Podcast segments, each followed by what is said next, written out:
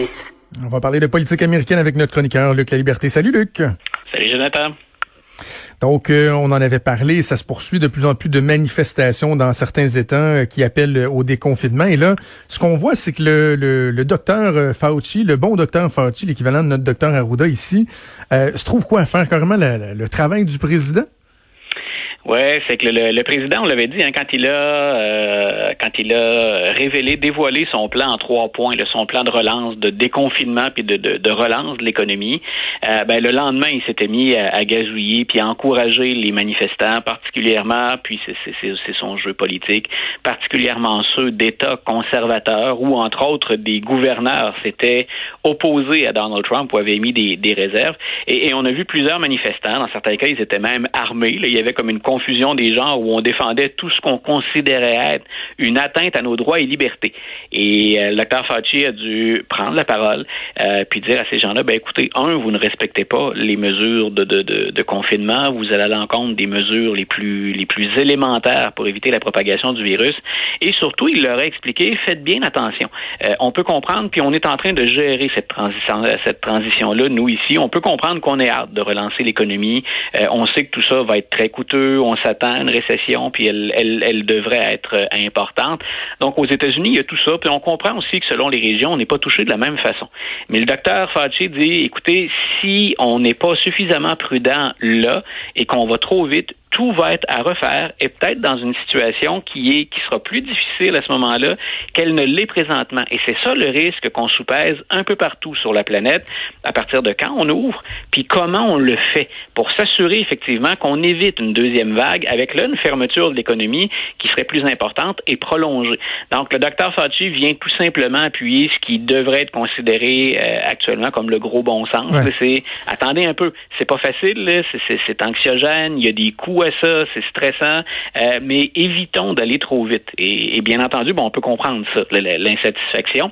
Mais tu vois, il y a des États, je lisais ce matin, par exemple, au Kentucky, euh, ben déjà, les premières manifestations ont entraîné la propagation du virus. Donc, c'est pas ah, encore à l'échelle, ouais, c'est pas encore à l'échelle du pays. Mais écoute, quand on s'expose, c'est comme si, par exemple, moi, je suis à Québec, puis à Québec, en, général, de ce que je perçois autour, les gens respectent beaucoup les mesures de confinement, puis la distanciation physique quand on va prendre des marches. Mais imagine que soudainement, on se mette à aller se rassembler à coup de 5 000, 10 000 ou 15 000 personnes, ben, le, faible nombre de cas euh, asymptomatiques pourrait entraîner, euh, pour entraîner des, une hausse assez, assez impressionnante des, des cas. Donc, c'est ce que le docteur Fauci voulait rappeler. Éviter ça. Mais, le président, il répond quoi à ça? Pardon? Mais le, président, il répond quoi à ça, Luc? Parce que là, il y, y, a le plan qui semblait raisonnable, il y a les tweets qui sont complètement ridicules. Et là, dans les derniers jours, mis devant ça, ces questionnements-là, il répond quoi, Donald Trump? Il joue toujours sur, euh, moi j'appelle ça parler des deux côtés de la bouche, mais il joue toujours sur tous les tableaux en même temps. Tu vois, comme cet après-midi, il reçoit à la Maison Blanche, puis ça, j'avoue que j'ai hâte de voir, ça a piqué mes ma curiosité. Il reçoit à la Maison Blanche le gouverneur de New York, Andrew Cuomo. Donc, les deux ont eu des mots très forts et très durs un envers l'autre. Euh, M. Cuomo, celui qui a mis en place des mesures de confinement très strictes, ah il ne les respecte pas lui-même pour, il dit, ben, éviter les déplacements.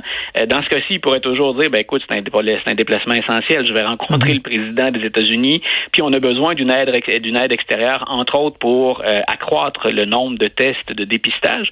Mais j'ai hâte de voir ce qu'on va faire parce que le président l'a attaqué très durement, ça a été brutal. Mhm. Il a fait la même chose avec Mme Whitmer au Wisconsin, avec M. Newsom en Californie, et là il le reçoit à la Maison Blanche. Alors on se demande de quoi peuvent-ils bien parler calmement tous les deux. Euh, alors le président, ben, il joue d'un côté, euh, il congédie pas le docteur Fauci, il congédie pas ses responsables de la santé publique, mais de l'autre, il nourrit tout ce qui pourrait être grogne, tout ce qui pourrait être théorie du complot, tout ce qui pourrait être manifestation. Et, c'est là où je dis, ben, quelque part, c'est dangereux, c'est particulièrement risqué. Je dis pas que les scientifiques ont raison sur toute la ligne, puis qu'on doit avoir une foi aveugle dans, dans ce qu'on avance, parce qu'il y a une part d'inconnu, même pour les scientifiques. Mais entre ça et, et pousser les gens au soulèvement par les manifestations, c'est tout sauf prudent. Parlons un peu des, euh, des, démocrates parce que Joe Biden continue son travail. Lui, mine de rien, il y aura une élection présidentielle euh, dans quelques mois. Et là, la, question de la colistière euh, continue de se poser. On n'a pas encore identifié celle qui sera la colistière, l'éventuelle vice-présidente de Joe Biden. Mais là, le nom de Michelle Obama a été évoqué. Je pense pas qu'on va voir ça euh, pendant la prochaine campagne. C'est-à-dire qu'on va voir Mme Obama, mais pas dans un rôle de, de colistière.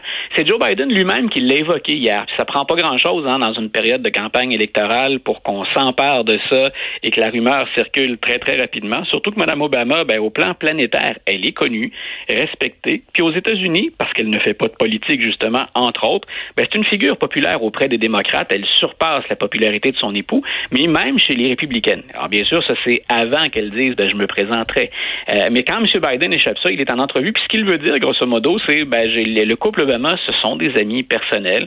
Puis là, il, a tout fait, M. Biden, depuis le début de la campagne, d'ailleurs, pour ne pas se, distancier de l'héritage de Barack Obama. Puis d'écouter si Michelle Obama voulait, dans un claquement de doigts, sur le champ, moi, j'en ferais ma colistière. Alors, il, a dit ça à Pittsburgh hier, euh, dans, dans une station locale du, du réseau CBS, et ça n'a pas été long, hein, comme une traînée de poudre, la rumeur est, est partie. Euh, alors que l'entourage de M. Biden a plutôt dit, ne vous attendez pas à ça. Hein, Mme Obama, elle l'a dit à de nombreuses reprises, être à la Maison-Blanche, c'était important, c'est important, on est la première famille noire à le faire. Puis j'étais convaincu que mon mari avait des choses à apporter, mais le jeu politique et les campagnes électorales, elle n'aime pas ça. Et pour elle, c'était le hmm. prix à payer. Ce serait étonnant maintenant que les Obama sont partout, sur Instagram, sur Spotify, sur Netflix, euh, qu'on ait signé de, de, de, grosses ententes pour des publications de livres et que ça permet aussi de jouer, ben, entre guillemets, au-dessus de la mêlée. Hein, les objectifs que défendent les, les, Obama et les valeurs, c'est universel. Il n'y a pas grand monde qui peut s'opposer à ça. Donc, ils sont dans une très, très belle période, puis encore jeunes et en bonne santé tous les deux pour en profiter. Je serais le premier surpris qu'elle veuille replonger au-delà d'une contribution à la campagne, qu'elle veuille contribuer, euh, encore une fois, euh, à, l'entourage de, la présidence, puis à ce impose les, limites de la présidence. Mais on va la voir pendant la campagne. Et ce que dit l'entourage actuellement, c'est nous, on la prépare pour un, une capsule vidéo. Euh, on a laissé toute la place à l'ancien président Obama d'abord pour dire pourquoi il appuyait Joe Biden. On s'attend à voir apparaître une capsule avec Mme Obama. Mais bien entendu, euh, on espère la voir, même s'il est en confinement, se joindre, ne serait-ce que virtuellement, à Joe Biden pour s'adresser aux Américains ou pour vendre certains aspects de son programme. En terminant, Luc, il nous reste deux petites minutes. On va s'en aller carrément ailleurs parce que, tu vois, c'est drôle. Tu avais, fait cette, suggestion-là dans notre groupe de discussion hier. Et comme par exemple, moi, je finissais hier sur euh, Netflix euh, La Casa des Papel, la dernière saison. Et là, ce qu'on m'a suggéré automatiquement, on fait des suggestions, c'est un documentaire qui vient de sortir sur l'épopée de Michael Jordan et des Bulls de Chicago qui ont gagné six championnats en huit ans à l'époque. Euh, c'est un bon divertissement, ça? Je suis certain que nos, nos, suggestions Netflix doivent se ressembler parce qu'on a, on a des intérêts communs. euh, en tout cas, à, tout le monde, on se rejoint pour ce qui est de la passion pour la politique. Écoute, le documentaire, je, suis un amateur de sport. Pas, pas maniaque au point de dire, écoutez, on relance les activités maintenant, ça presse, j'en veux demain.